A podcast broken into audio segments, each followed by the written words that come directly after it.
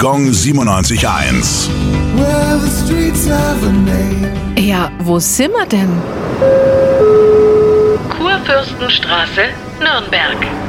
Im Stadtviertel Rabus befindet sich diese Straße, die nach den sieben Kurfürsten benannt wurde.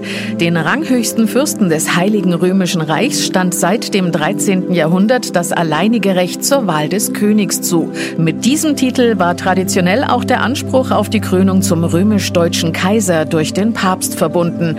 Die Bezeichnung Kurfürst geht auf das mittelhochdeutsche Wort Kur oder Kure für Wahl zurück, aus dem dann auch das neuhochdeutsche Küren entstanden ist. Ihr kennt die sieben Kurfürsten auch, wenn ihr jemals um die Mittagszeit am Hauptmarkt gewesen seid. Denn beim Männleinlaufen über dem Hauptportal der Frauenkirche umrunden sie jeden Tag um 12 Uhr dreimal den sitzenden Kaiser. Gong 97.1. Well,